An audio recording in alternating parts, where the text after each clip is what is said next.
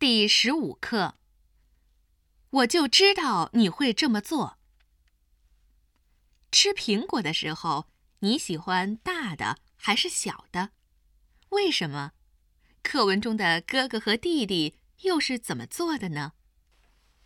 王太太有两个儿子，小的五岁，大的七岁。一个星期天的上午，他正在洗衣服。小儿子走过来说：“妈妈，我想吃糖。”王太太想了想，说：“糖吃多了对牙不好，吃苹果吧，一个给哥哥。”说完，给他两个苹果。这两个苹果，一个大，一个小。